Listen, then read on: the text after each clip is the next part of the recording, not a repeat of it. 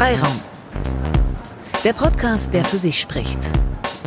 Mit Fragen, die wir immer schon stellen wollten, an Menschen, mit denen wir schon immer mal schnacken wollten. Live aus Bremen. Freiraum, Folge Nummer 3, der Podcast vom Bremer Presseclub, Bremen 2 und dem Weserkurier. Heute mal wieder ofenfrisch in eurem Podcastgerät. Ich heiße Justus Wilhelm, ich bin Vorsitzender hier im Bremer Presseclub und Reporter bei Radio Bremen. Und heute haben wir zwei Gäste, Philipp Banse und Ulf Burmeier. Vielen Dank.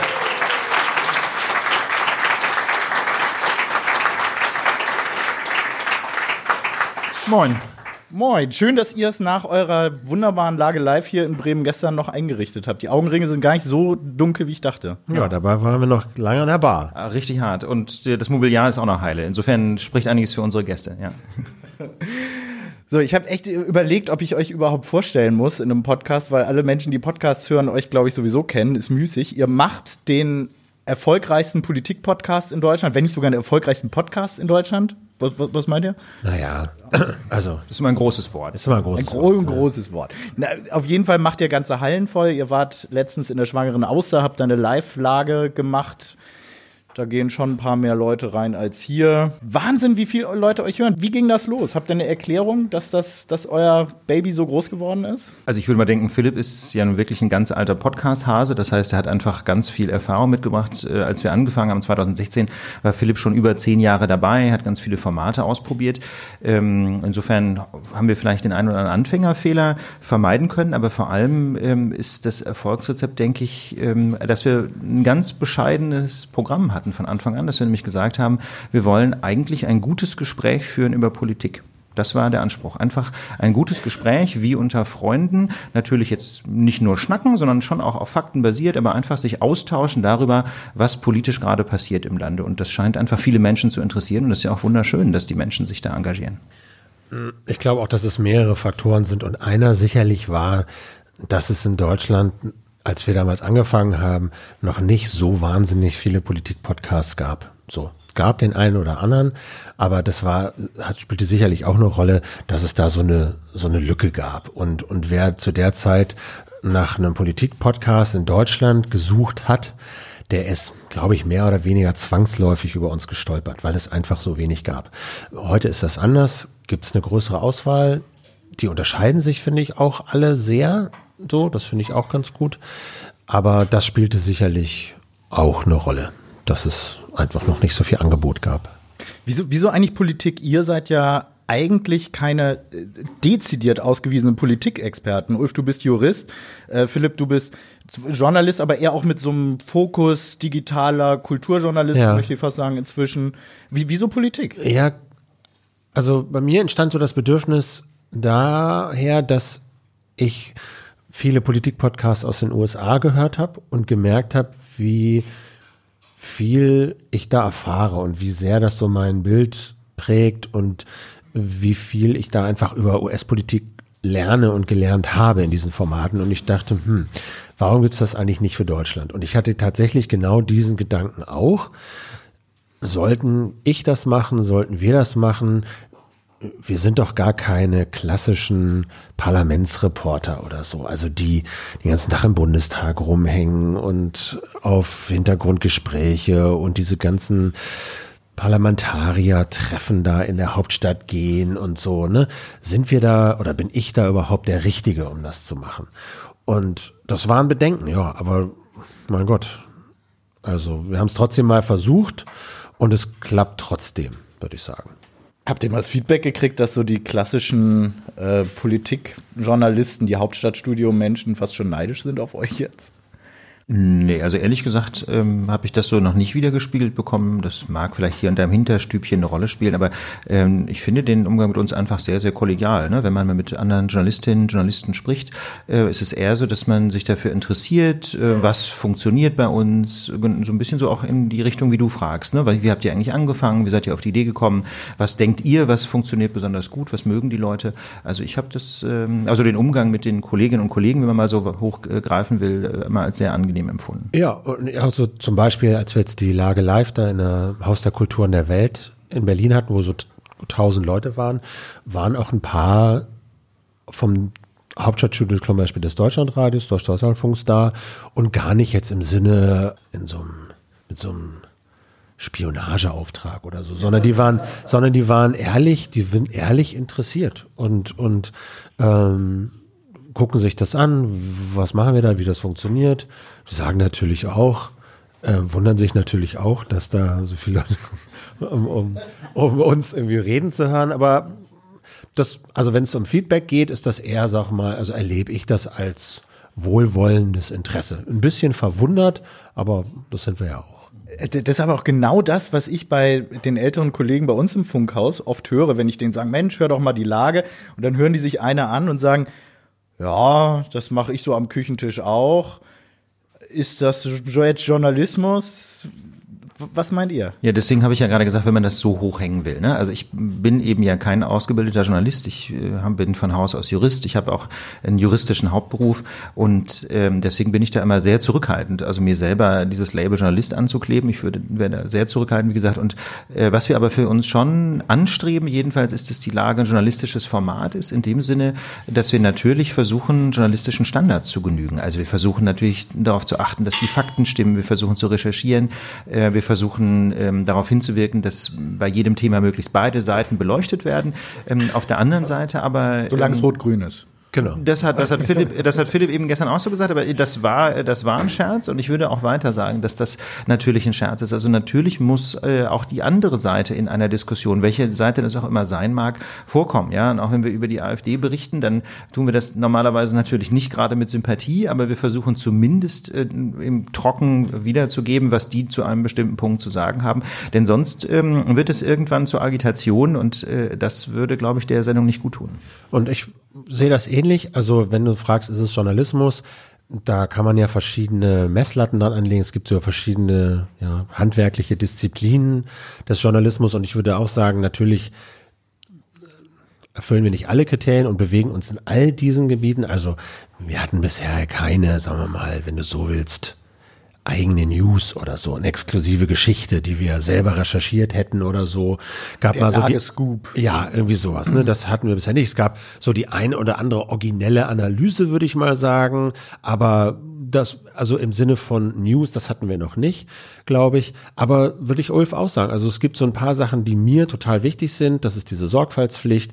Wir reden halt nicht wie am Küchentisch. Hast du gehört? Irgendwie angeblich soll ja und ja, weiß ich jetzt auch nicht genau. Ich habe auch was ganz anderes gehört und es könnte ja auch sein, dass der mit dem und das wäre auch möglich und so. Darauf verzichten wir, sondern wenn wir Tatsachen nennen, dann haben wir die entweder so gut das eben geht, vorher recherchiert. Manchmal würde es den Aufwand, den Zeitaufwand, gibt es das nicht her. Dann tun wir es so gut es geht und sagen, bauen sozusagen diese, machen diese Unsicherheit, die mit diesem Faktum verbunden ist, transparent. Die an, den anderen Punkt, den ich noch ergänzen würde, ist zum Beispiel, was mir sehr wichtig ist, ist diese Unabhängigkeit und diese unabhängige Finanzierung. Also wir finanzieren uns ja aus vier Säulen. Wir haben direkte Spenden, wo uns Leute einfach monatlich ein, zwei, zehn, zwanzig Euro überweisen. Wir haben Werbung in der Lage, also so in der Regel so ein Spot von einer Minute auf diese anderthalb Stunden. Das ist mehr oder weniger unregelmäßig, aber das haben wir. Dann gibt es halt die Möglichkeit, sich mit einem Abo für knapp fünf Euro im Monat von der Werbung freizukaufen. Da hast du halt die Lage ohne Werbung und was weiß ich, wie bei der Lage live gestern halt noch die Fragen hinten dran, die gibt's halt in der freien Version nicht. Und als, als, als äh, vierten Punkt sind es halt so Lage live Veranstaltungen, ne, wo wir, wo Leute kommen, wo wir Eintritt nehmen, so. Und mir ist das ganz wichtig gewesen, da ein faires, maximal unabhängiges Modell zu finden, Finanzierungsmodell. Jetzt ist, ist es immer ein Kompromiss. Natürlich ist Werbung ein Kompromiss. Alles ist ein Kompromiss. Aber ich fühle mich eigentlich journalistisch gesehen mit diesen vier Standbeinen extrem wohl, weil wir von keinem wirklich abhängen. So. Und Formate, die, wenn wir jetzt nur von Zuhörern und Zuhörerinnen finanziert werden, zu 100 Prozent, fände ich auch schwierig, weil man dann ständig überlegt, ja, wie kommt das Thema an und äh, wollen wir die jetzt verärgern und nochmal das und so, hm, so. Und so ja, sind wir halt wirklich, also das fühlt sich journalistisch extrem sauber an. Fühlt sich fast schon so gemütlich an wie im öffentlich-rechtlichen Rundfunk? Ja, das weiß ich nicht. Also äh, auf eine Art, auf eine Art schon, ja, weil, weil ich wirklich jetzt auch durch diese nochmal gute Finanzierung, die wir jetzt haben, sehr, sehr viel Zeit habe und mich dabei erwische, wie ich halt auf dem Sofa sitze, Texte lese, drüber nachdenke und denke, ja, das ist jetzt die Arbeit. Schön, dass ich dafür die Zeit habe und das nicht mehr irgendwo dazwischen quetschen muss und ähm, das einzige, der einzige, mit dem ich mich absprechen muss und auf den ich irgendwie ja, mit dem ich mich auskaspern muss über das Thema, ist Ulf. Und dann sitzen wir da und überlegen, ist das Thema wichtig oder nicht. Und das ist das Einzige, was uns beeinflusst. Wobei ich mir das nicht leicht vorstelle. Nein, das ist auch nicht leicht. Natürlich gibt's, natürlich gibt's Reibereien, weil, weil das ein Format ist, was wir beide auf Augenhöhe 50-50 machen. So, also das kann ja der Chef. Es hat keiner das letzte Wort, sondern wir sitzen da und wir sind auch beide sicherlich sagen wir mal, Leute, die einen eigenen Kopf haben, die eigene Vorstellungen haben, die eigene Anliegen haben, denen unterschiedliche Sachen sehr am Herzen liegen und wir haben nicht unbegrenzt Zeit und natürlich sitzen wir da und diskutieren und sagen, ah, das ist zu lang und nicht schon wieder das und so, aber das ist ja normal. Wo ihr jetzt gerade schon über das Geld redet, da wollte ich eigentlich erst später drüber sprechen, aber du machst es ja gerade auf. Habt ihr es eigentlich noch nötig, euren, in euren normalen Jobs zu arbeiten? Ihr seid so erfolgreich auch? Naja, also, ähm, also für mich ist es jetzt so, dass ich, naja, also, wir, wir formulieren so. Also für mich ist es jetzt so, dass ich äh, durch die Lage so in der Lage bin, viele Sachen runterzuschrauben. So. Also, es gibt ja viele Anfragen. So, wollen Sie mal hier moderieren? Wollen Sie mal da moderieren? Ministerium A, B, irgendwelche komischen Vereine. Das lehne ich aus Prinzip ab, so, weil ich finde, dass Journalisten dafür nicht arbeiten sollten. Ähm, aber auch so Deutschlandfunk und so, da habe ich das so ein bisschen, bisschen runtergeschraubt, weil ich mir jetzt einfach ein bisschen mehr Zeit für die Lage nehme. So, aber ja, es geht. Du bist Richter. Ja, genau. Ich, und da muss man ganz offen sagen, wenn es ums Geld geht, geht man eh nicht in die Justiz. Ne? Dazu zahlt sie viel zu schlecht. Und ähm, deswegen, äh, deswegen ist dieses Geld für mich äh, keine, keine relevante Größe bei der Frage, ob ich weiter in der Justiz arbeiten will.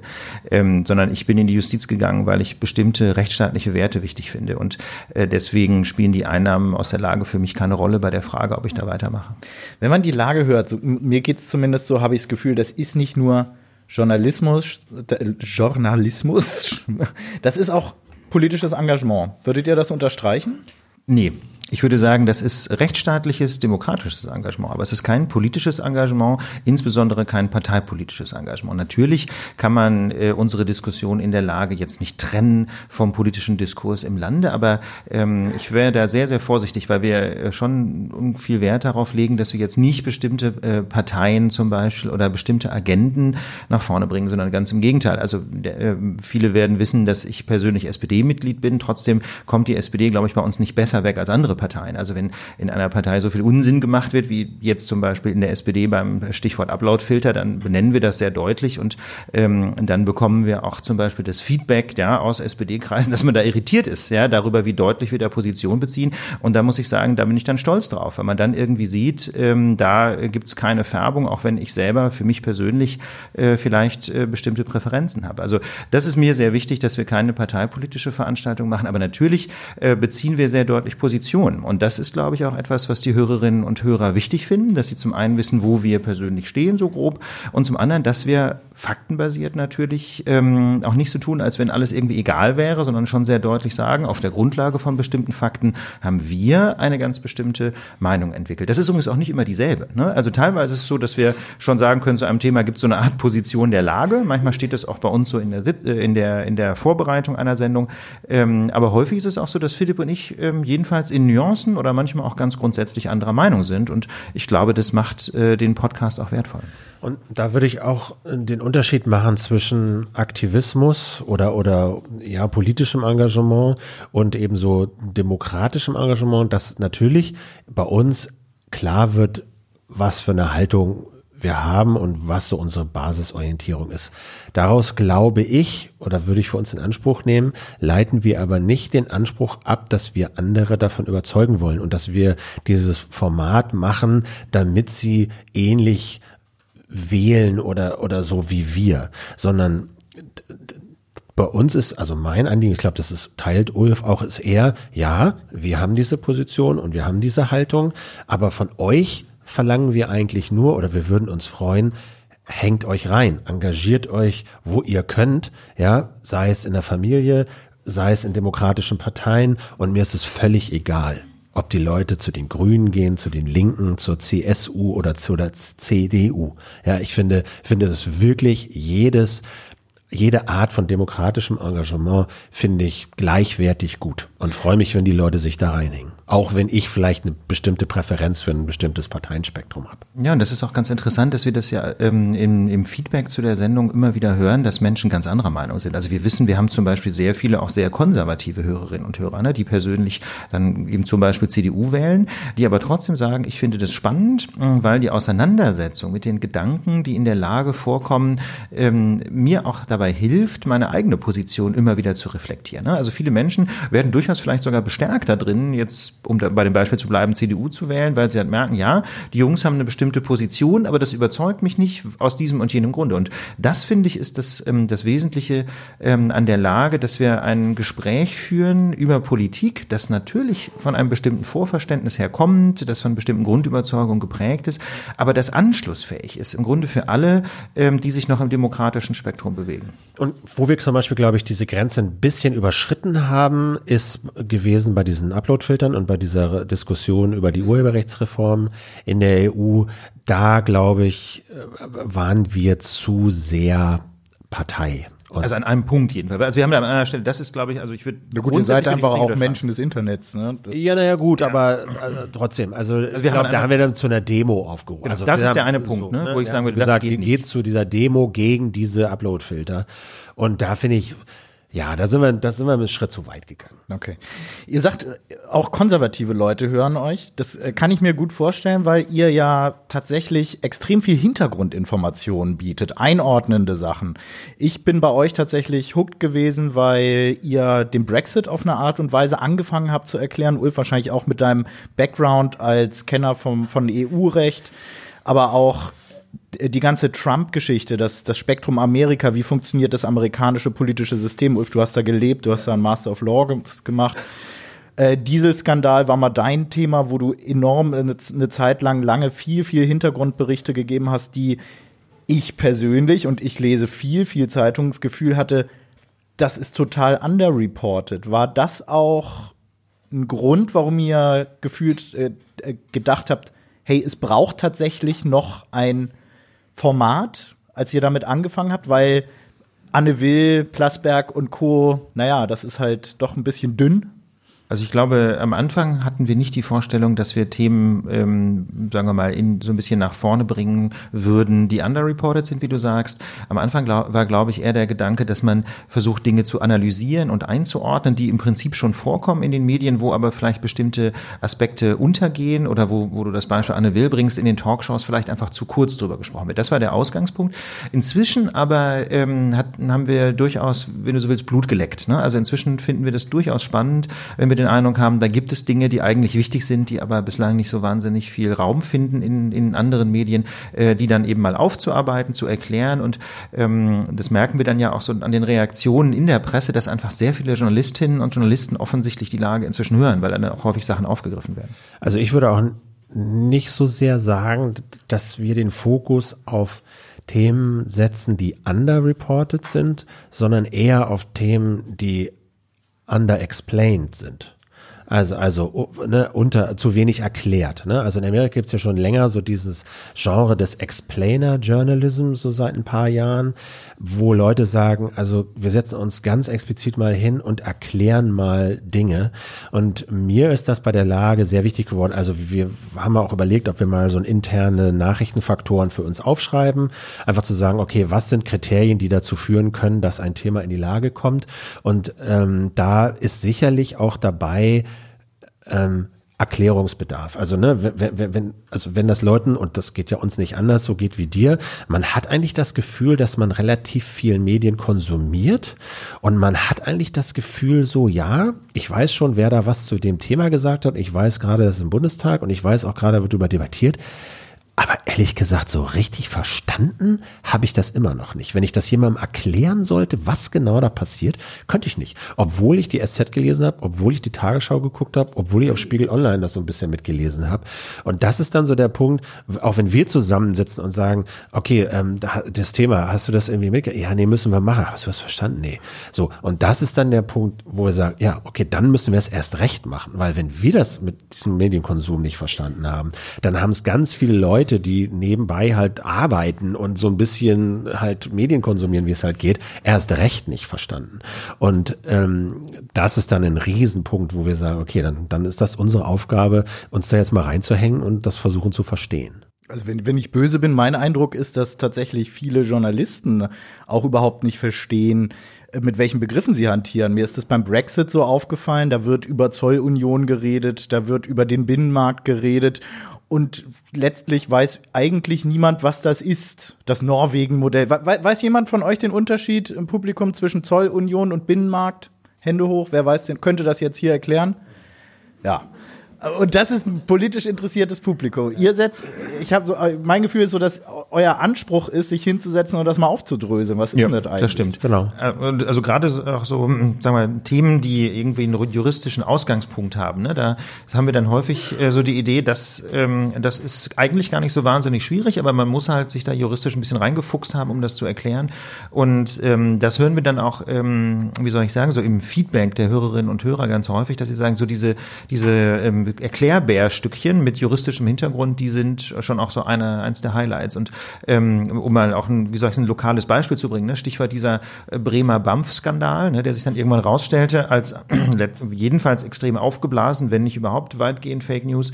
Ähm, der war so ein Punkt, wo wir am Anfang hingegangen sind und gesagt haben, jetzt schauen wir doch mal rechtlich, wie ist denn das eigentlich? Was darf denn so eine Außenstelle? Darf die wirklich nur über Asylanträge von Menschen entscheiden, die in Bremen untergebracht sind? Oder gibt es nicht vielleicht sowas wie eine Bundes bundesweite Zuständigkeit jeder BAMF-Außenstelle. Wenn man das einfach mal nachliest, dann fällt einem sehr schnell auf, äh, jedenfalls an diesem Punkt war das kein Skandal. Und das haben wir in der Lage dann auch ähm, relativ schnell aufgegriffen. Und ich glaube, dass das, ähm, wie soll ich sagen, einer der besseren Momente der Lage war. Ne? Also Philipp sagt, wir haben nicht so wahnsinnig viel eigenen Content, aber jedenfalls ähm, eigene, eigene Ansätze zu Themen, eigene Perspektiven oder jedenfalls kreative Perspektiven auf Themen. Und ähm, das scheint mir doch ein Mehrwert zu sein. Genau, den Eindruck, den teile ich aber auch, den du hast, dass äh, in vielen Medien halt so mit Schlagworten um sich äh, geworfen wird, aus, aus, aus, aus häufig auch nachvollziehbaren Gründen. Ich meine, ich arbeite auch beim Deutschlandfunk im Hauptstudio, habe auch viel in der aktuellen Berichterstattung gearbeitet und da ist manchmal einfach A, wenig Zeit, sowohl für die Länge des Beitrags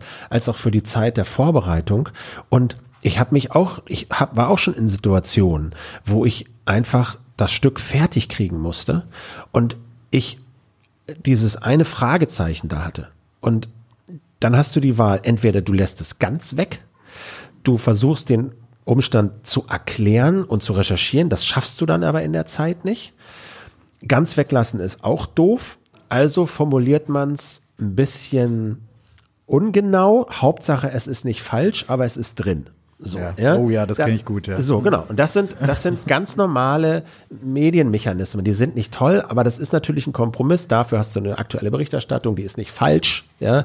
Ähm, so, die ist vielleicht manchmal ein bisschen. Ist halt irgendwas. Ja, so, ne? Ja, gut. Ähm, und, und so entstehen halt solche Sachen, wo so Lücken entstehen und so Erklärungsbedarf entsteht. Wobei man fairerweise sagen muss, auch uns passiert es natürlich regelmäßig, ne? Was nicht zuletzt daran liegt, dass wir ja die Lage zwar vorbereiten, aber nicht skripten. Das heißt also, es gibt bei uns eine Vorbereitung in so einem Google Doc mit Stichworten und einer groben Gliederung, aber wir können nicht alles ausrecherchieren und außerdem macht ja ein Podcast ähm, auch aus, dass man gelegentlich mal abschweift, ne? dass man gelegentlich quasi frei assoziiert zu einem Stichwort und dann kann man nicht alles völlig ausrecherchieren. Also ich habe mich auch schon in dieser Situation erlebt, dass man dann in der Aufnahmesituation eigentlich Fakten bräuchte, die dann aber eben einfach gerade nicht da sind. Ne? Also insofern würde ich auch gar nicht mal für uns in Anspruch nehmen, dass wir das immer anders machen. Wir haben da, glaube ich, viel Verständnis für diese Situation.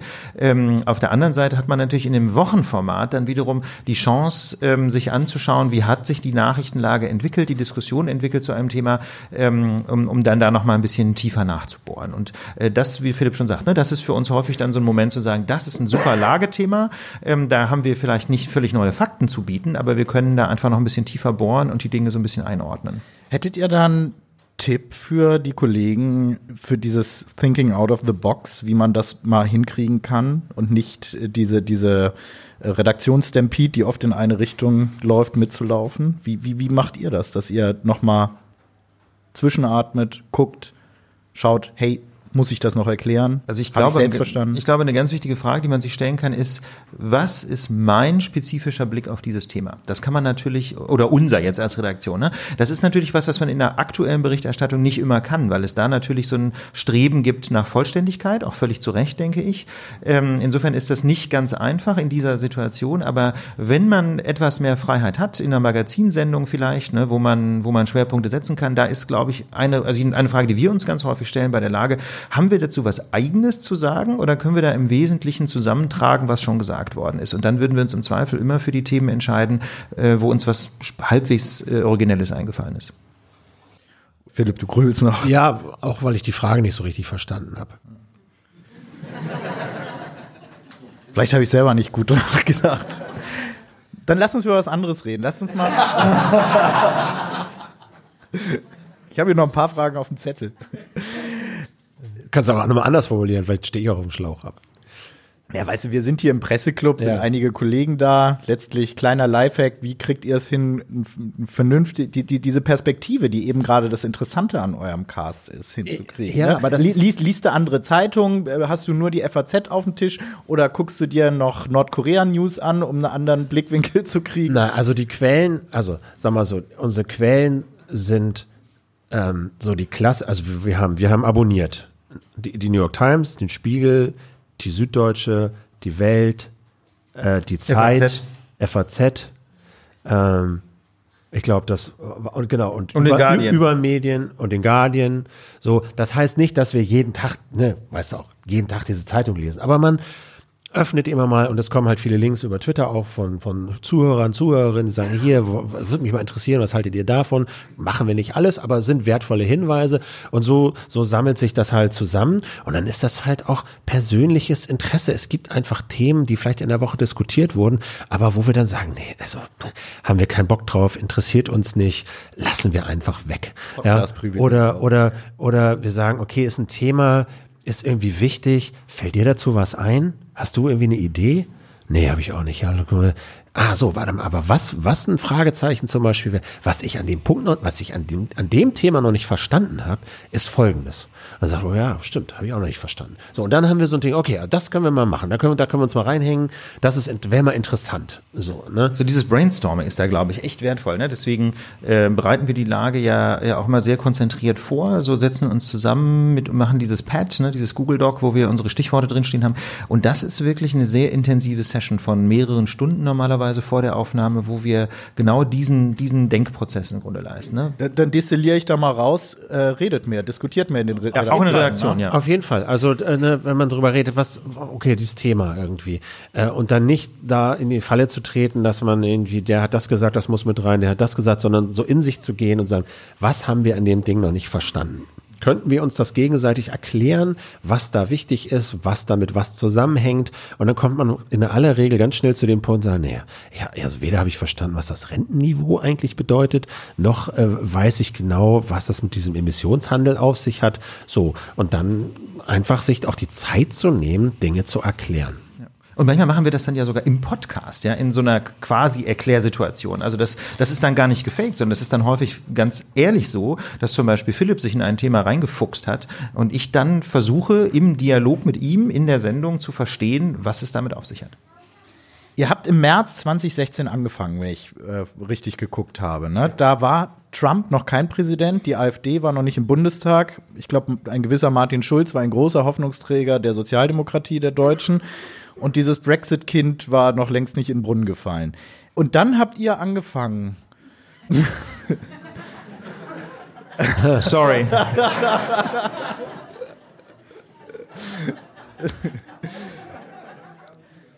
Zufall.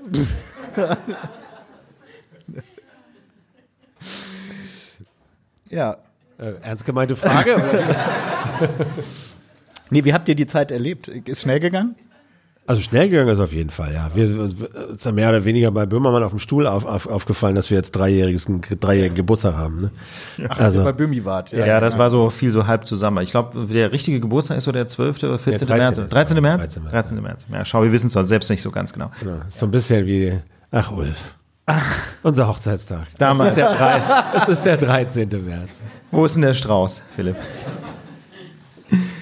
War es eigentlich eine frustrierende Zeit? Das sind ja jetzt nicht nur tolle Sachen gewesen. Nee, das stimmt. Aber ich muss, also natürlich ist es inhaltlich eher eine frustrierende Zeit gewesen. Ich würde auch sagen, die Welt ist jetzt nicht schöner geworden in den drei Jahren. Äh, auf der anderen Seite aber habe ich jedenfalls große Freude daran gefunden, äh, darüber zu berichten und darüber zu diskutieren, weil ich immer noch auf so einen Rebound-Effekt hoffe. Ja?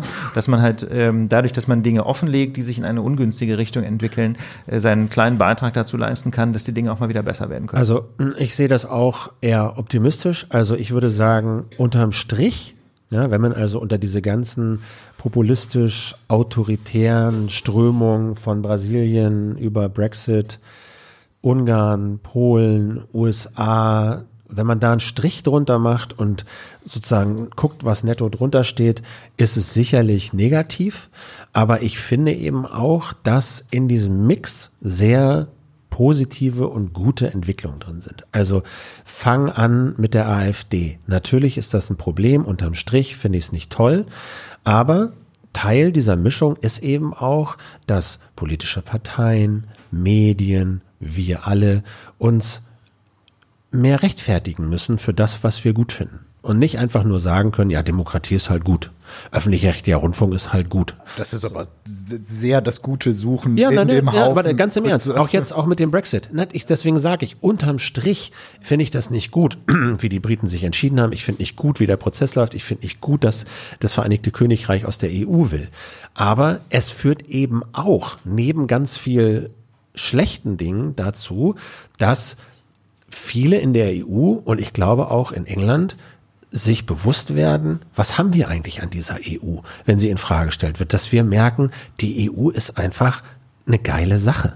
Und ähm, die, die viele wachen auf, viele engagieren sich dafür, merken wieder, dass Demokratie vielleicht nicht einfach ein Perpetuum mobile ist, was sie von alleine irgendwie fortbewegt und funktioniert, sondern man merkt, da gibt's Leute, die wollen die nicht, die wollen das anders. Die wollen eine unfreie Demokratie, wie sie das dann nennen. Und man muss sich reinhängen und jeder muss irgendwie mitmachen. Und ich finde, das sind alles Effekte, die stattfinden und die gesund sind. Und ich hänge auch, finde auch diese These von, diese, von so einigen Soziologen nachvollziehbar, die sagen, gesunde Demokratien brauchen Populismus. Zu viel ist un, zu viel ist ungesund, aber zu wenig oder gar keiner ist auch ungesund. Dafür weil die doch die Demo Bildzeitung eigentlich. weil ja gut, das reicht halt nicht. Ne? Das ist halt vielleicht ein bisschen wenig und du brauchst halt auch nicht nur in den Medien, sondern vielleicht auch im Parlamentsbetrieb oder so in anderen Medien brauchst du halt so unangenehm das manchmal ist, nervige Leute und Leute, die das nicht wollen, was du willst. Zu viel ist ungesund, aber ein bisschen hält das System am Leben. Also ich habe mal neun Jahre in Österreich gelebt. Ich würde dem vorsichtig widersprechen, aber Vielleicht ist es da zu viel. ja, definitiv. Das ist eine Frage, das ist äh, wie mit dem Gift. Ja, also Gift ist eine Frage der Dosierung. Ja. Glaubt ihr, also äh, ist euer Gefühl, man kann in der Zeit, wo jetzt so viel passiert, überhaupt noch sinnvoll Prognosen machen? Wie weit würdet ihr guck, gucken, so in, mit eurer Einschätzung, was so passiert, Trump, Brexit etc.? Drei Jahre weit wahrscheinlich nicht, ne? Also ich muss ganz ehrlich sagen, ich finde dieses Genre der Prognosen überschätzt. Ja, ich finde, das ist einfach auch gar nicht die Aufgabe von Journalistinnen und Journalisten, wenn man das jetzt mal wieder ähm, als Selbstbeschreibung verwenden will, ähm, überhaupt groß Prognosen anzustellen, schon mal gar nicht ähm, vor einem solchen Zeithorizont von zwei oder drei Jahren, sondern ich finde es viel spannender, ähm, im Prinzip in der Gegenwart zu bleiben, zu schauen, was passiert und natürlich so einen Blick äh, ein, ein wenig vorauszuwerfen. Ne? Aber dieses, dieses, äh, dieser, dieser sinnende Blick in die Glaskugel ist, glaube ich, überschätzt. Ja, aber de- dennoch gibt's ja danach einen unglaublichen Durst, ist mein Gefühl. Alle versuchen Prognosen zu machen, weil äh, die Dinge ja auch so unendlich wirken. Stichwort Brexit. Es gibt auch eine irre Nachfrage nach Zeitmaschinen. Also klar will man wissen, was kommt. Oder Virenscanner, Ja, noch so eine also- ISO-Disziplin. Also jeder will natürlich wissen, wie es weitergeht. Das ist doch ganz klar. Und äh, ich finde, so eine, so eine, so ein so eine gewisser Versuch jetzt, ich finde, man könnte sagen, in die Falle tappen wir ja auch immer, weil es eben so unklar ist und weil da so ein Riesenloch ist, wie es jetzt weitergeht mit dem Brexit. Das fragen sich natürlich alle und man ist natürlich versucht, da irgendwie eine Antwort drauf zu geben oder irgendwie eine halbwegs fundierte Prognose zu machen. Es ist nur wahnsinnig schwierig und das ist auch eine Falle, Philipp. Ich meine, da ja. haben wir uns ja selber schon häufig ertappt, ja. gerade bei diesem Stichwort Brexit. Das macht das finde ich sehr schön deutlich, dass wir dann immer versuchen, wie geht's jetzt diese, weiter? Ja, Was passiert das, als nächstes? Aber vor allem, dass wir auch schon versuchen, in diese Diskussion eine Klarheit zu bringen, die einfach nicht da ist. Und ich finde, dann ist die eigentliche Kunst, ähm, das auch transparent zu. Da muss man einfach sagen, niemand weiß es. Es weiß ja auch in London niemand, wie es weitergeht. Und wir können es eben auch nicht sagen. Und ich finde, das ist auch eine Form von, von Ehrlichkeit. Da muss man sich, glaube ich, ähm, als Mensch, der journalistisch arbeitet, einfach auch selber ein bisschen zurücknehmen und sagen, nein, wir können es nicht mit Sicherheit sagen. Das ist nämlich dann äh, die eigentliche Aufklärung an so einer Stelle. Wenn man euch so zuhört, kriege ich ab und zu den Eindruck, dass ihr auch sowas wie einen Verfall der politischen Kultur oder sagen wir mal einen Verfall politischer Haltung beschreibt. Du hast vorhin schon über die SPD gesprochen, die immer mal wieder umgefallen ist. EU-Urheberrechtsreform ist eine. Ähm, habt ihr so das Gefühl, dass in diesen drei Jahren, die ihr jetzt die Lage macht, dieses Geschacher, dieses fast schon Kamelmarkthaftige, was in der Politik passiert, äh, mehr geworden ist? Nee, das glaube ich nicht, dass es wirklich mehr geworden ist. Ja, wenn man also sich mal beschäftigt mit der politischen Landschaft in den 70er Jahren, dann liest man da ähnliche Dinge wie heute. Ich glaube nur, äh, und das ist wiederum was Gutes, ähm, dass es heute transparenter wird. Und ich denke, darin äh, sehe ich auch die Hauptaufgabe der Lage, einfach den Finger in die Wunde zu legen und die Sprechblasen so ein bisschen zum Platzen zu bringen und zu sagen, das ist doch einfach Quatsch hier. Also das Beispiel Upload-Filter macht es wieder sehr schön deutlich, ähm, weil äh, da wird, da wird nach außen Nein gesagt, da wird aber nach innen Ja gestimmt. Und das ist, finde ich. Von der SPD meinst du jetzt? In diesem Fall war es die SPD, genau. Die Union hat, hat auf andere Weise rumgeeiert.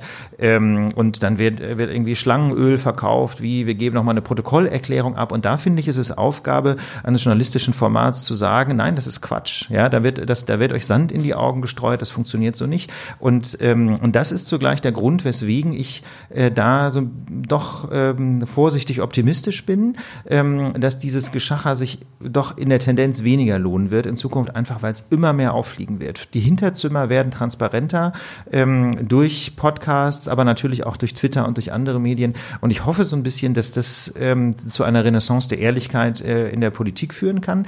Äh, ich will aber natürlich nicht verschweigen, ähm, dass es auch Gegenbewegung gibt. Also das Stichwort Populismus ist ja schon gefallen und Populismus lebt eben von der Zuspitzung, lebt von den Antagonismen in der Gesellschaft und lebt vor allem auch dar ähm, davon, Gesellschaften zu spalten und diesen Antagonismus äh, quasi erst herbeizuführen herbeizuführen, wo er vorher noch gar nicht war. Also wir haben das gerade in der aktuellen Folge berichtet über die Wahlen in Israel. Benjamin Netanyahu setzt ganz bewusst auf diese Zuspitzung von Konflikten. Bei Donald Trump kann man das auch beobachten. Und das ist natürlich gefährlich, ne? weil die Zuspitzung von, äh, von Konflikten eben sehr häufig äh, eben kein Gewinn für die Wahrheit ist. Aber generell denke ich, Transparenz, wie sie auch Podcasts schaffen können, ähm, kann sich da, glaube ich, sehr positiv auswirken. Ja, und wenn es um politische Kultur geht, dann würde ich eher wieder die positiven Entwicklungen sehen wollen und betonen wollen. Also sowas wie Fridays for Future, dass die Gesellschaft sich formieren muss und positive Visionen entwickeln muss, die sie diesen Populisten und diesen rechten Strömungen, die so ein neu, so ein rechtes 68 und sowas wollen, dass sie das entgegensetzt und dass die Leute nicht einfach merken, dass sie nicht einfach da sitzen können und sagen, ja, ja, wird schon irgendwie und irgendwie merken, nee, nee, wird nicht, sondern wir müssen uns reinigen. Und das passiert in Deutschland. Fridays for Future haben, finde ich, ein erstaunlich erstaunliche, erstaunliche äh, Energie reingebracht. Und auch, du siehst es auch in, in England, in, im Vereinigten Königreich, was sich da für Vereinigungen und Bewegungen gebildet haben, die jetzt Proteste organisieren. Ob das am Ende fruchtet, weiß ich nicht. Aber da ist schon, da sind schon Leute ins politische Spektrum reingezogen worden und in Aktivitäten reingezogen worden, die vorher, glaube ich, sich in ihrem Sessel sehr wohl gefühlt haben. Aber gerade weil du Fridays for Futures ansprichst, ich sehe da die, die große Gefahr, dass da eine unglaublich engagierte Jugend jetzt auf die Straße geht, auch mit großen Erwartungen, äh, teilweise unrealistisch ist ja auch eure Einschätzung, Beispiel CO2-Steuer, 180 Euro soll das sein, ihr habt gestern gesagt, 30 wäre realistisch. Zum Start, ja. Zum, zum, zum Start, zum Start, um einfach mal damit anzufangen. Ähm, aber die Gefahr, die ich sehe, ist, dass da diese engagierte Jungen sind und dann kommt Andi Scheuer und die SPD Und die lassen das alles so schön zerbröseln. Und in drei Jahren sitzen die da und stellen fest, scheiße, Maybe. bringt Schau- gar schauen wir mal. Und dann haben wir Ja. eine total frustrierte Also, das, das, also, es ist ein liberal-demokratisches System und das bedeutet, dass nicht jeder einfach alles durchsetzen kann, was er will. Und diesen Realitätsschock werden auch die Fridays for Future erleben. So. Ich glaube auch nicht, dass alle, die da jetzt am Freitag mal auf eine Demo gehen, ja, am Ende, weiß ich nicht, wahnsinnig politisiert sind und sich äh, ihr Leben lang engagieren. Aber solche Bewegungen, wenn aus dieser Bewegung 20 Leute rausfallen, ja, die dabei bleiben, die entweder selber eine Partei gründen oder in eine Partei eintreten, ja, jung sind, eigene Ideen haben und so ein bisschen das politische System befeuern, dann fände ich das schon mal eine gute Sache. Und so, wie sie jetzt auftreten, wie gesagt, wir hatten es gestern auch in der Lage, Dagmar, äh, Ottmar Edenhofer, so ein Klimaforscher, der auch viel in der Politik unterwegs ist, der hat auch gesagt, erstaunlich, was die in Bewegung gesetzt haben. Die Politik ist nervös. Unter anderem deswegen reden jetzt alle über diese CO2-Steuer, weil diese Schüler und Schülerinnen da auf die Straße gehen. Natürlich kann das sein, dass sie danach, dass viele, nicht alle, dass viele irgendwann frustriert sind, das bringt ja alles nichts und so. Aber es werden auch welche dabei sein, die merken, wir können was machen und wir wollen ja weitermachen. Ulf, wieso bist du in die SPD eingetreten? Ja. Und wieso bist du noch drin? Also Also, leicht masochistische, Aber, äh, masochistische Ader? Ähm, also ich, ich habe das ja damals in der Lage ausführlich erklärt. Ich bin vor allem mal in eine Partei eingetreten. Das war auch eine Reaktion ähm, auf ähm, diese harsche Kritik an unserer Demokratie, wie sie von der AfD gekommen ist insbesondere. Das war von meiner Seite vor allem als Statement gemeint, so wie Philipp das eben schon formuliert hat. Ähm, engagiert euch in einer demokratischen Partei, bekennt euch zum demokratischen Regierungssystem. Ähm, und dann ähm, die Frage, warum es dann gerade die SPD geworden ist, war für mich gar nicht so zentral, sondern für mich war die, äh, zentral die Botschaft, die diese, diese Demokratie lebt vom Mitmachen. Ähm, ich bin dann aus, per- ich bin dann persönlich in die SPD eingetreten, weil ich glaube, ähm, dass eine Demokratie ohne sozialen Ausgleich nicht funktioniert. Ähm, und ähm, außerdem glaube, glaube ich, dass so quasi diese rechtsstaatlichen Ideen, die mich besonders prägen, freiheitlich Grundrechte bestimmt, ähm, dass die einfach in der SPD besonders notleidend sind. Ja, also ich glaube, die Grünen und die Linken machen da schon von alleine ganz Wie gut. alle anderen Themen auch. Ähm, also soweit würde ich jetzt nicht gehen, aber ich glaube, die SPD könnte da, könnte da mal so, ein, so eine kleine Bluttransfusion im Bereich Rechtsstaatlichkeit ganz gut gebrauchen. Denn äh, also natürlich ist die Union an dieser Stelle aus meiner Perspektive noch viel schlimmer, aber deswegen wäre ich da auch nie eingetreten, ja, weil da die, die Perspektive völlig aussichtslos war. Meine, meine Vorstellung war immer so ein bisschen, dass man vielleicht da äh, in der SPD noch ein Stück weit was bewirken kann. Ich, wo du die Frage stellst, warum ich noch drin bin, also ich bin jetzt knapp drei Jahre dabei ähm, und ich will nicht verhehlen, dass äh, ich mir auch die Frage stelle, ob man da was bewegen kann. Das ist ganz klar so. Ähm, ich wollte ja nie ein Amt. Ja? Ich habe immer deutlich gesagt, mir geht es darum, ein Signal zu setzen und ähm, im Hintergrund hier und da vielleicht Expertise einzubringen. Das ist nicht gewünscht. Ne? Das muss man schon sehr deutlich sagen. Ich bin jetzt zweieinhalb Jahre dabei und es gab eigentlich so gut wie keine Anrufe von XY, hey, lass doch mal einen Kaffee trinken. Also das ist klar, da kann man auch sagen, ist ja auch Eitelkeit, warum sollten sie gerade dich anrufen? Ja, muss man natürlich auch sehen, ja, wieso, wieso dich? Äh, aber ähm, es war schon die Vorstellung, dass das vielleicht passieren könnte. Ähm, das ist nicht passiert und insofern äh, ist es sicher irgendwann auch mal Zeit, Bilanz zu ziehen. Das ist richtig. Und das war zum Beispiel auch so ein Punkt, also nicht, wo wir sich gestritten haben, aber wo ich der Meinung bin, Journalisten sollten in keiner Partei sein. Das war damals meine Meinung. Ich weiß nicht, ob ich das heute noch so eisern sehen Würdest würde. du nicht machen. Nee, ich bin in keiner Partei. Also ich finde, Journalisten sollten, also ne, das mit der Unabhängigkeit und ist ja immer so eine Sache. Das ist eine relative Sache. Niemand ist wirklich unabhängig.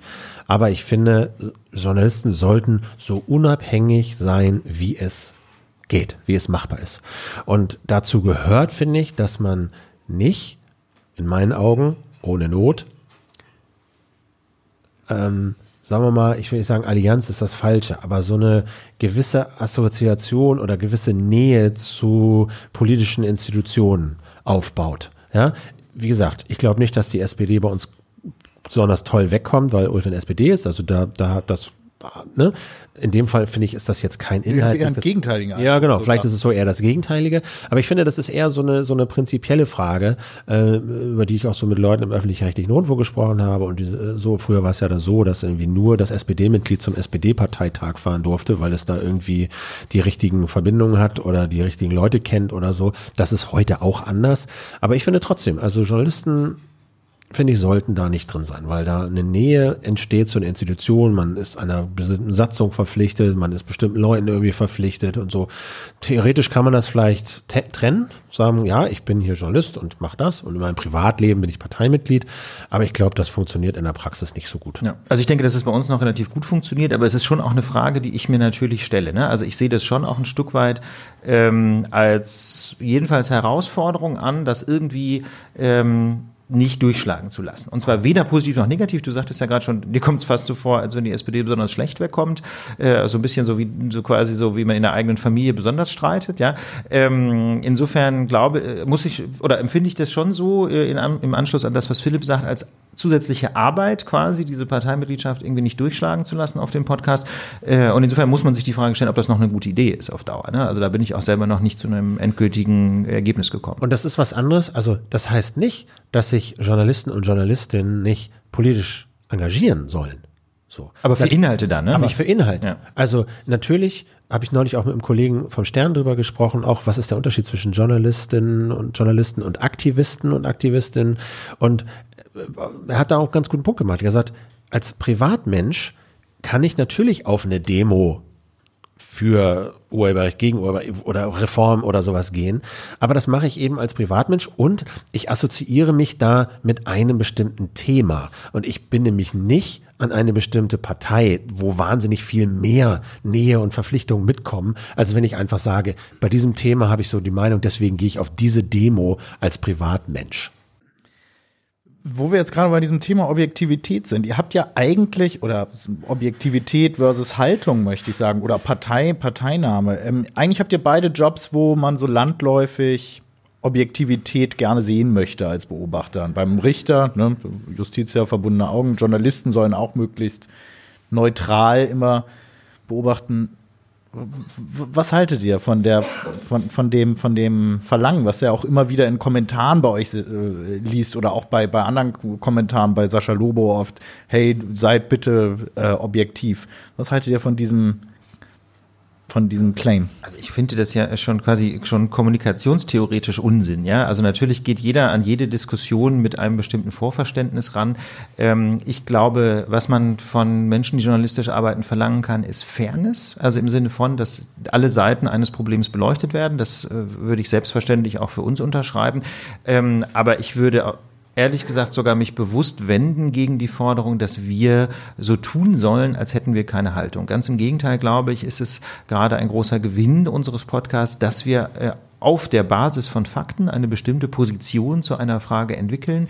Denn ähm, wir zeigen damit zum einen transparent, wo wir stehen. Das heißt, auch, äh, auch die Fakten kann man dann, wie soll ich sagen, so ein bisschen kritisch hinterfragen vor dem Hintergrund unserer eigenen Position. Und zum anderen ist das ja auch etwas, was einlädt, ähm, dazu sich mit unserer Position auseinanderzusetzen. Wie gesagt, deswegen glaube ich, hören so viele eher konservative Menschen unseren Podcast, die vielleicht ihre eigene Auffassung bei uns nicht ganz so häufig wiedergespiegelt ähm, finden werden, die aber dann dann irgendwie ein Stück weit herausgefordert werden, dadurch auch ihre eigene Position stärken oder hinterfragen können. Also ich denke, Fakten müssen stimmen, aber Haltung ist ganz wichtig, jedenfalls beim Podcast.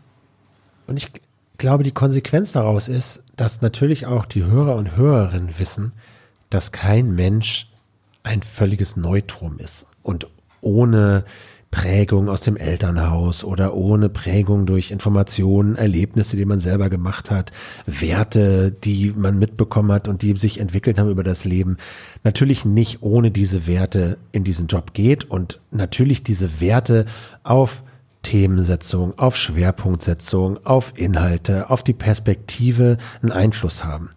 Und ich finde, das wissen die Leute, das kriegen sie aber auch transparent häufig übermittelt. Das können Sie sozusagen in Ihre Informationsaufnahme einpreisen, dass Sie wissen, der oder die ist, dessen Wertegerüst ist eher so ein bisschen linksliberal grün, so. Was ich aber ganz entscheidend finde, ist, dass in dieser Mischung keine Einflüsse eine Rolle spielen, die die Leute nicht kennen.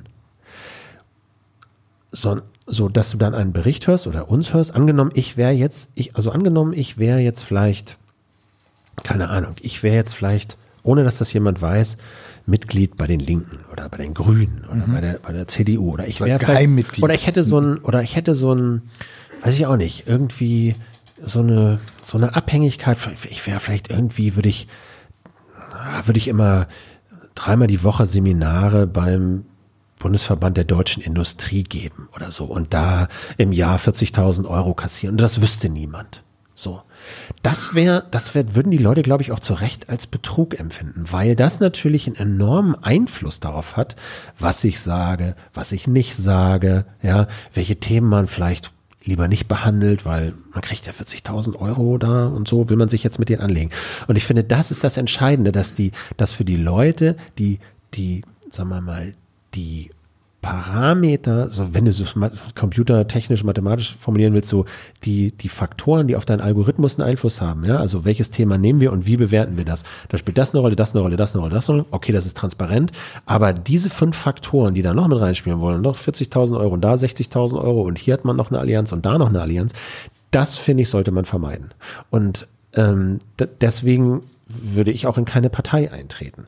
Wenn man das macht, muss man es mindestens transparent machen. Das finde ich auch dann bei öffentlich-rechtlichen Anstalten müsste es eigentlich mindestens irgendwo eine, Seite geben, wo steht, der oder die ist Mitglied bei dem. Also ich habe das zum Beispiel auf meiner privaten Homepage, ne, da findet sich eine Liste mit allen Vereinen, wo ich Mitglied bin, angefangen vom ADAC ja, was ja, ja, also wirklich, ja, ich finde das, ich finde das total wichtig. Ich finde, äh, ich finde Neutralität ist, äh, ist eine, ist eine skurrile Forderung, weil es einfach mit der menschlichen Natur nicht vereinbar ist.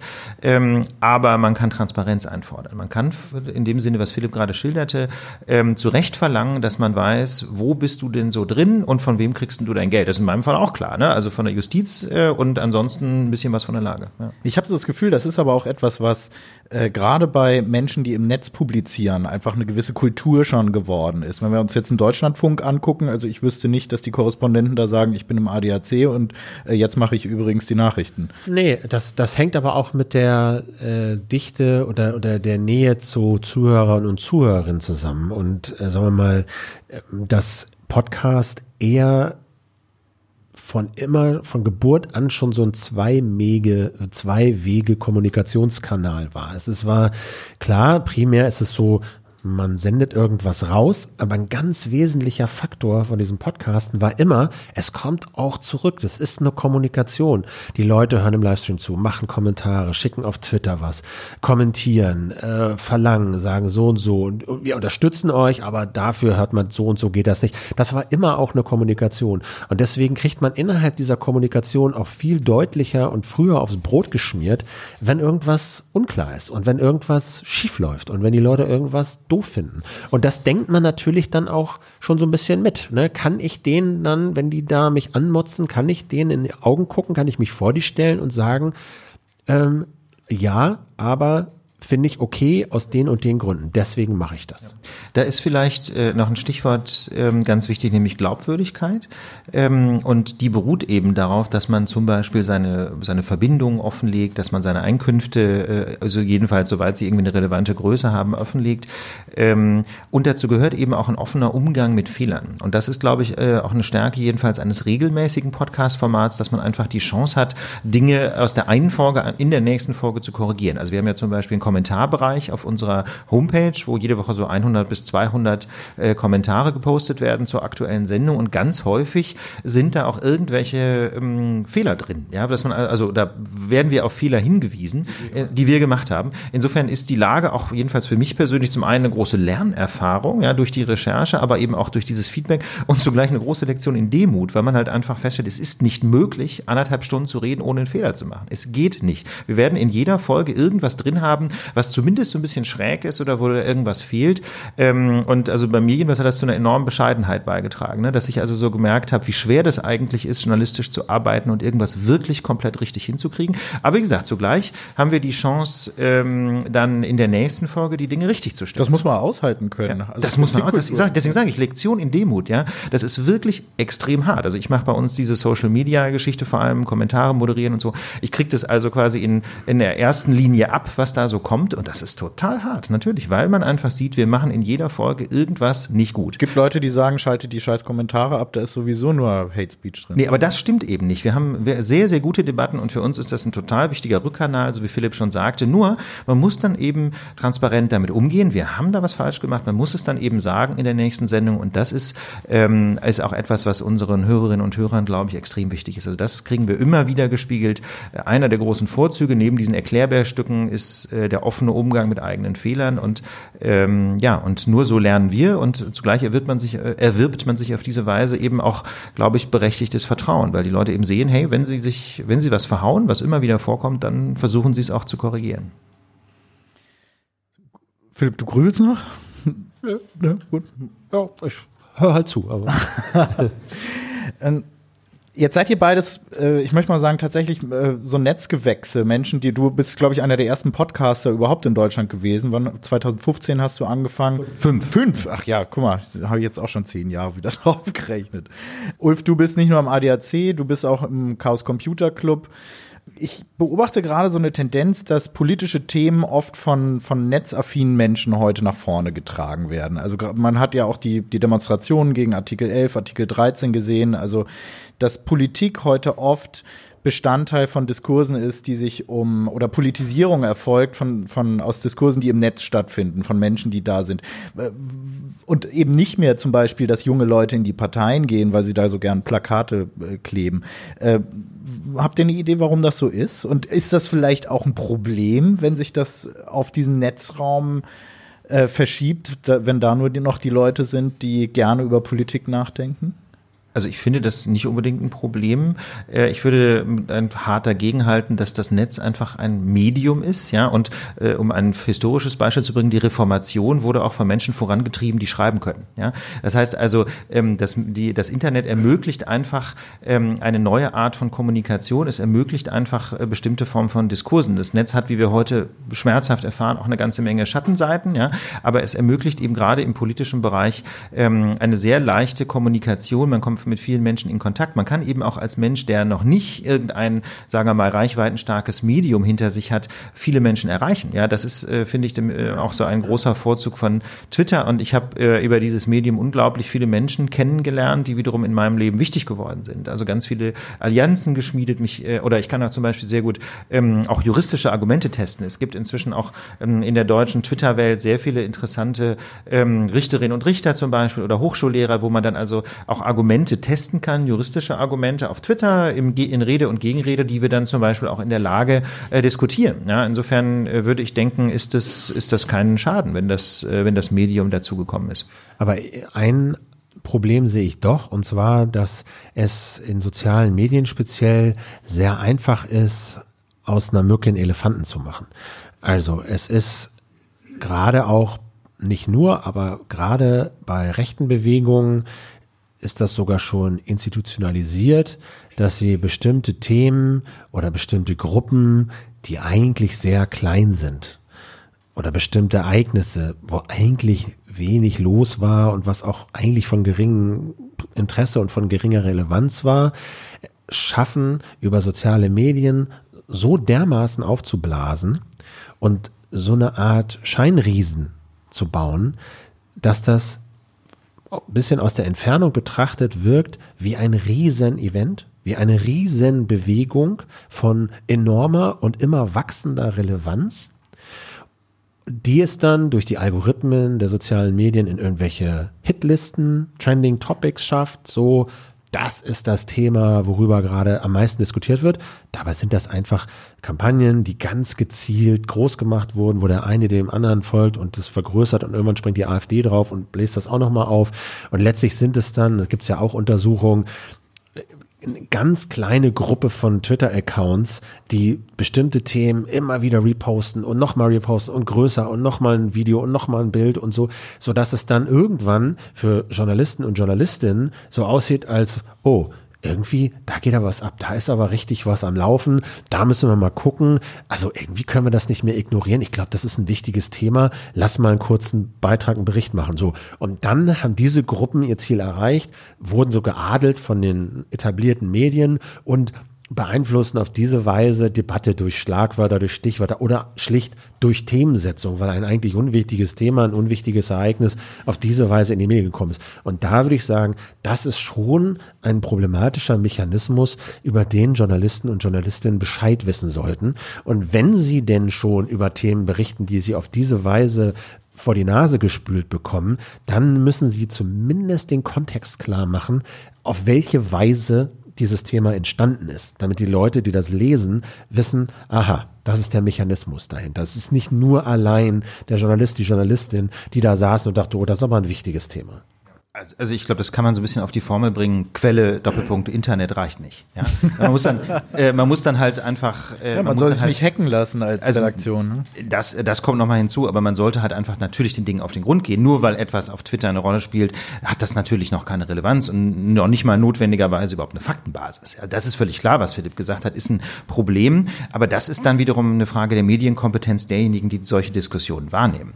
Ähm, aber als politisches Diskussionsmedium finde ich persönlich gerade Twitter ausgesprochen wertvoll. Facebook ist natürlich deutlich problematischer. Es ist eine, es ist eine extrem viel bevölkerte Öffentlichkeit, die viele Vorteile hat, aber auch bestimmte Mechanismen, die man eben gut missbrauchen kann. Kommen wir mal zum Schluss. Drei Jahre Lage, weit über 100 Folgen inzwischen. Was, was hat die Lage mit euch gemacht, außer dass ihr vielleicht nicht mehr so viel schlaft? Nö, ich schlafe ich persönlich jetzt nicht weniger. Früher. Philipp ist total entspannt. Ähm, na, ich würde mal denken, für mich ist es eine unglaubliche Bildungserfahrung. Ich habe unendlich viel gelernt durch die Lage. Zum einen durch die Recherche eben für die Sendungen, ähm, zum anderen aber auch über das Feedback, ähm, das, weil wir eben inzwischen doch sehr unterschiedliche Menschen erreichen. Es ist eben kein Netz-Bubble-Podcast, ganz im Gegenteil, sondern ähm, es ist, wenn man so, sich mal so unsere Umfragen anguckt, wirklich ein Querschnitt durch die Gesellschaft, altersmäßig, bildungsmäßig, auch vom Einkommen her. Und das ist unglaublich wertvoll, einfach so unterschiedliche Perspektiven ähm, zu bekommen durch das Feedback von Menschen, die eben in ganz anderen Situationen leben als ich persönlich. Ja, und für mich ist es halt auch so ein persönlicher Traum, der so in Erfüllung gegangen ist. Ne? Ich mache das jetzt seit 2005 in unterschiedlichen Konstellationen. Ähm, bin seit 1997, arbeite ich journalistisch und jetzt sind halt diese beiden, sagen wir mal, Sphären meines Lebens, haben sich so auf eine sehr angenehme, schöne, äh, produktive, informierende und sehr reiche Art äh, zusammengefunden. So. Und dass ich journalistisch genau das machen kann, was ich will, dass da ja auch noch ein bisschen Geld abfällt, von dem ich, von dem ich leben kann und, und dass das Ganze auch noch so, also das ist ja auch nicht, passiert ja auch nicht so oft, ne, dass man jemanden findet, äh, mit dem man so lange, so regelmäßig, so äh, ja bereichernd und mit Freude und Spaß so ein schönes Projekt hochziehen kann. Das ist das Weiß ich auch nicht. Das ist mir in meinem Leben jetzt auch noch nicht so oft passiert. Freundschaftsbande. Also, ja, naja, klar. Und, und, und äh, insofern ist das, finde ich, eine sehr, sehr schöne, bereichernde und äh, beglückende Erfahrung. Und wir lernen Deutschland kennen, ne? Das ist ja auch ganz schön, weil wir ja immer sechsmal im Jahr machen wir eine Lage live und wir fahren durchs Land und sprechen mit den Menschen. Das ist auch wunderschön. Ja. Und nirgends so schön wie in Bremen, ne? Nirgendwo. Ah. Philipp Banse und Ulf Burmeier von Die Lage der Nation Podcast, hier im Freiraum Podcast. Danke euch, dass ihr da wart. Danke für die Einladung. Vielen Dank.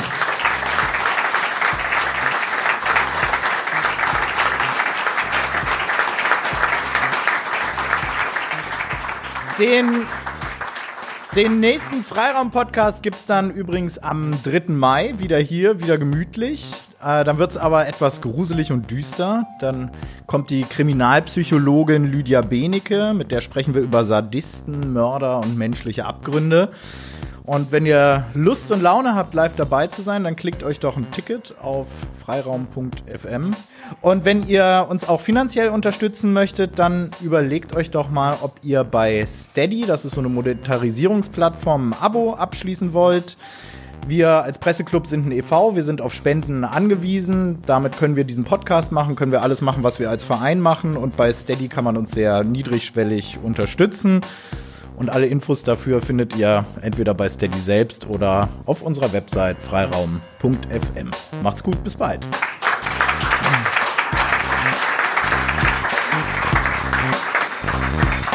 Den Freiraum-Podcast hört ihr überall, wo es Podcasts gibt. Wenn euch gefällt, was wir machen, dann gebt uns doch eine Bewertung bei iTunes oder der Podcast-App eurer Wahl. Das erhöht unsere Sichtbarkeit und motiviert uns weiterzumachen. Wenn ihr uns einen Audiokommentar schicken wollt, geht auf unsere Website freiraum.fm. Dort findet ihr auch die Show Notes und den Link zu unserer Steady-Unterstützerseite. Allen Spendern, die den Freiraum ermöglichen, ein großes Dankeschön. Freiraum. Reden statt Talken.